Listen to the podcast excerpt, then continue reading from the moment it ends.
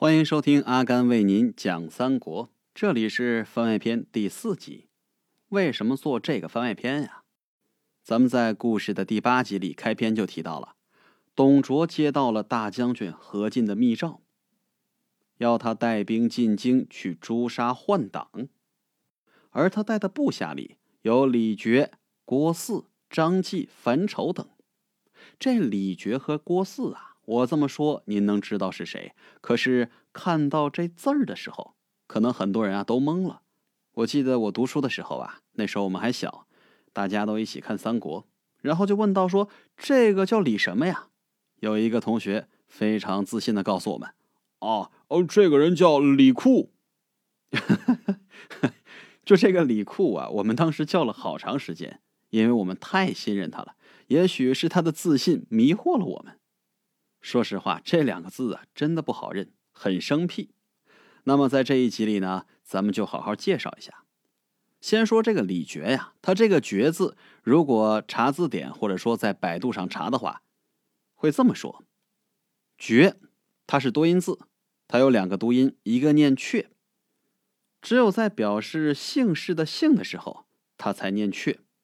但是我没有听说有谁姓阙，我还没有见过。不知道您是否见过？而第二个读音呢，就是“绝”。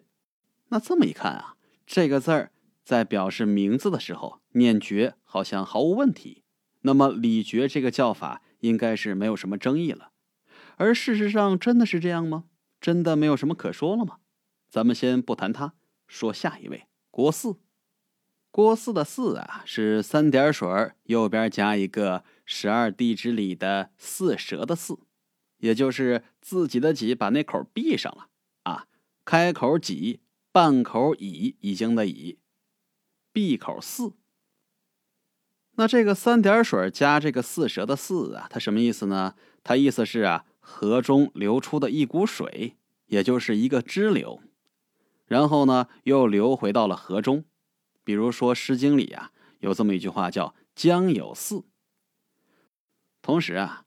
这个泗呢，还是一条河流的名字，叫做泗水，在河南省，于荥阳附近流入黄河。当然了，更加有名的是因为这条河流而命名的一座雄关——泗水关。那这个“泗”字读音为“泗”，这是毫无疑问的。但是啊，要知道，同时还有一个字儿，这个字儿啊，就是范特西啊，范伟老师的范。姓范的范，范进中举的范，去掉草字头，三点水加一个那个字儿，我 我说不出来，您手写一下就知道了哈。范字去掉草字头，剩下的这个字儿，其实呢，它就是泛滥的泛的一个异体字，意思就是河流泛滥。那它读音呢，也就是泛。但同时啊，这个范字儿也是一条河流的名字，在山东省。叫做泛水，和泛水相关的最有名的历史事件，就是汉高祖刘邦在泛水河畔登基称帝。之前不是说了吗？这个字儿啊，既然是泛滥的泛的一体字，那它的发音呢，当然就是泛。那么就回到了这个郭汜的名字上，他究竟是叫郭汜还是郭范？这个问题归根到底呀，就是看他这个名字。到底怎么写？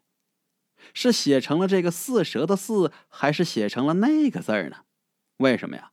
您书写一下就知道了啊。这个“四”和这个“范”这两个字儿实在是太像了，尤其是在古代那时候用毛笔写字儿，而书籍流传的时候主要是靠什么呀？靠印刷机吗？怎么会呀？那时候啊，主要是靠手动抄录。这么相似的两个字儿，一个不留神就会抄错呀。要知道究竟是哪个字儿，那怎么办呢？当然了，最直接的方法就是看一看当时人的书写到底写的是“四”还是“范”。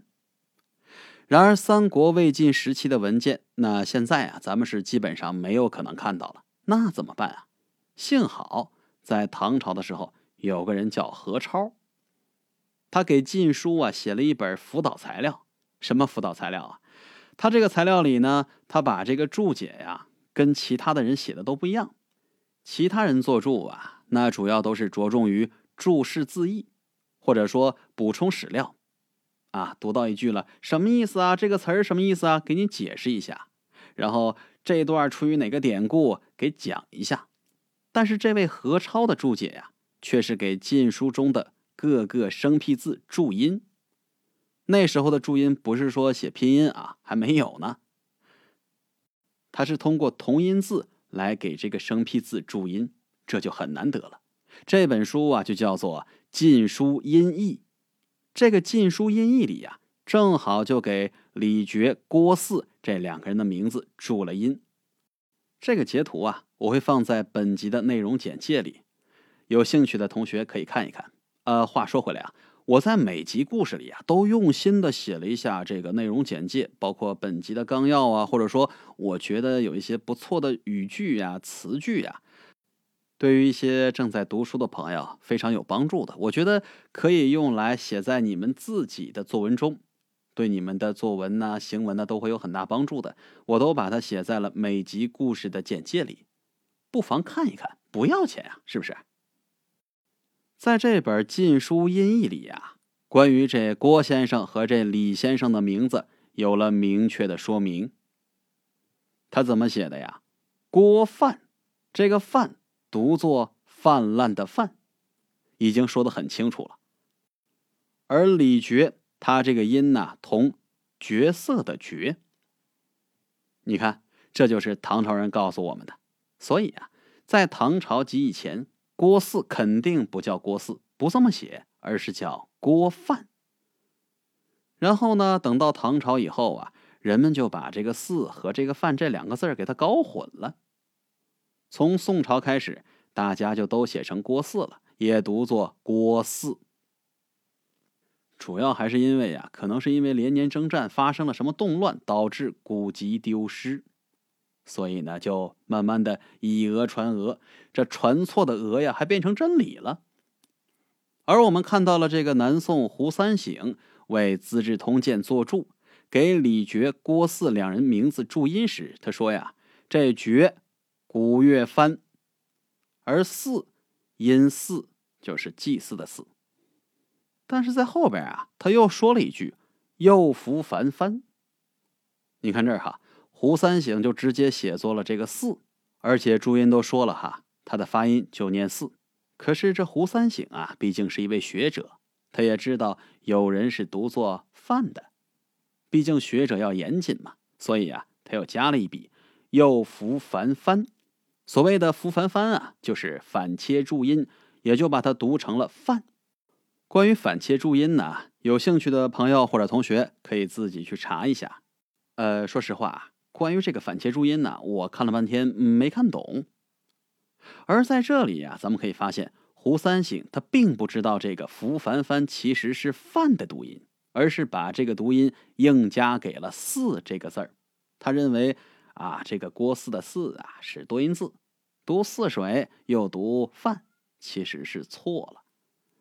那从宋朝以后呢，大家很多时候就写作了郭汜，但这个呀，应该是传抄中发生的错误。那通过这张图也说明了一个问题，什么问题呀？那他说呀，李傕的“傕”通这个角色的“角”，问题是角色的“角”他也念角啊。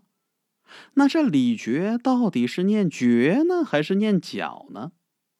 如果说他念李傕，那张角呢？那他就应该念张觉呀。而如果张角念成了角，那这李傕是不是也应该读作李角呢？要知道，张角的角可一直都写成了一角钱两角钱的角啊。那这李傕到底又该怎么叫呢？嘿呦，这就是一个未解之谜了。这真相啊，早就化成了一抔被岁月侵袭的黄沙，消散在历史的长河中了。